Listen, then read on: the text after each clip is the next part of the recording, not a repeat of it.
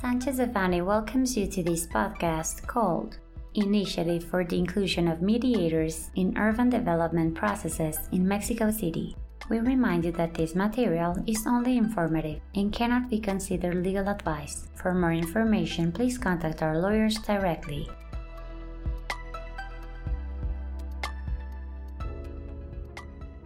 The initiative with draft decree, which amends and adds various provisions of the urban development law of the Federal District in matters of conciliation, was published in the Citizen Consultation System of Mexico City on June 28, 2023. It was proposed by local Congresswoman Maria Gabriela Salido Magos, member of the Partido Acción Nacional parliamentary group. The main purpose of the bill presented is to allow mediators duly accredited before the Alternative Justice Center of Mexico City to intervene in the agreement processes for developers and neighbors regarding the execution of works derived from an urban impact or urban environmental impact assessment the foregoing considering that mediators are duly trained to carry out processes in which it is necessary to reach agreements, especially given that on many occasions the climate does not generate a favorable environment for reaching an agreement. To achieve the above, the bill proposes to add a third,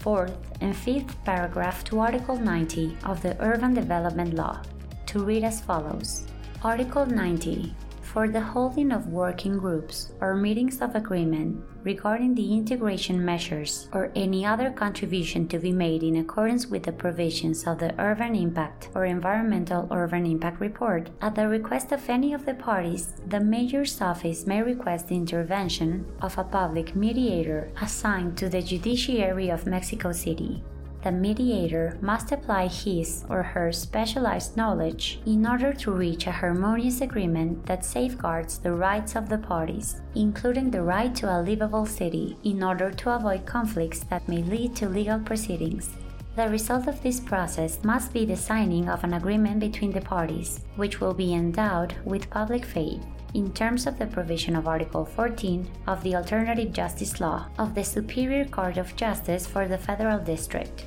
The bill is currently under review by the Urban Development and Infrastructure Committee, and our team will be closely tracking its status in the House of Representatives. It should be noted that the proposed mediation is not mandatory since it will be requested by one of the parties. On the other hand, it should be noted that mediation as a consensual process depends on the parties' willingness to submit to it. Mediation may be terminated at any time, as provided in Article 34 of the Alternative Justice Law of the Superior Court of Justice for the Federal District, by decision of any of the parties, by non attendance of the parties to two or three consecutive sessions, among others.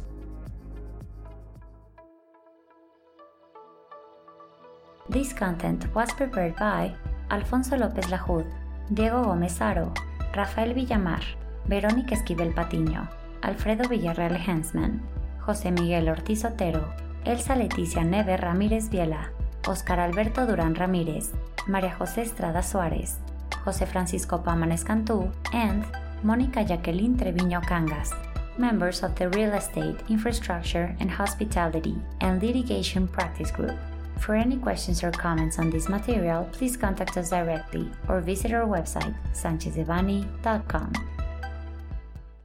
Unless otherwise specified, users of this podcast may save and use the information contained here only for educational, personal, and non commercial purposes. Therefore, its reproduction for any other medium is prohibited, including but not limited to copying, retransmitting, or editing without prior permission of Sanchez Devanny Eseverri,